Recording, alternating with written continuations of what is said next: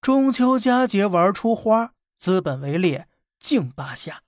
哎，这越来越多的品牌仗着自己的名气呀，开始跨界卖起了月饼和券这月饼的花样也是越玩越野，鲍鱼、海参、鱼翅，哎，这什么金贵就加什么，价格呢更是一个比一个离谱了。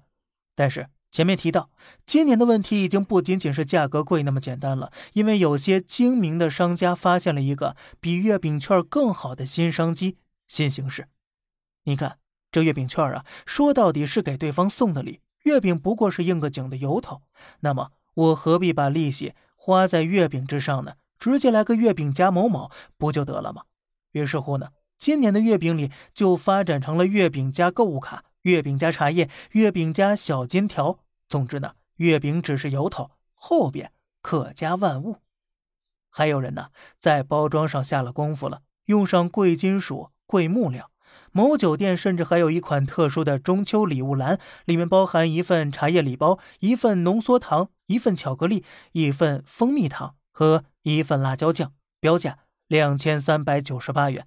哎，你没看错，实际上它就是月饼礼盒，但礼盒里他大爷的竟然没月饼，这都成什么了？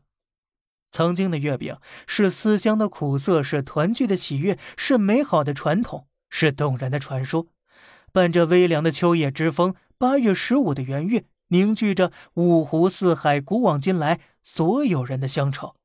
它让我们穿越时间空间，彼此感受灵魂交融。我们品味着同一种名叫牵挂的美好。我们更加学会了珍惜身边人。月饼承载的是最可贵的，是数千年的人文与精神，而让他们这么玩下去。攀比奢靡之风横行，中秋佳节回味传统，经济实力会成为第一道门槛。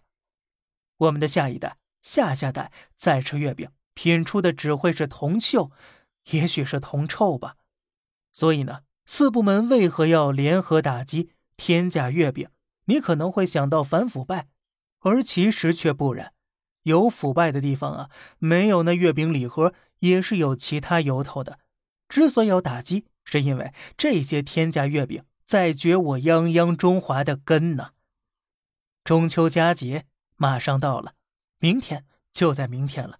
希望大家呢一起响应中消协号召，主动参与社会监督，用随手拍的形式记录，并向当地市场监管部门或消协组织揭发举报天价月饼，共同努力，让我们的月饼回归纯粹。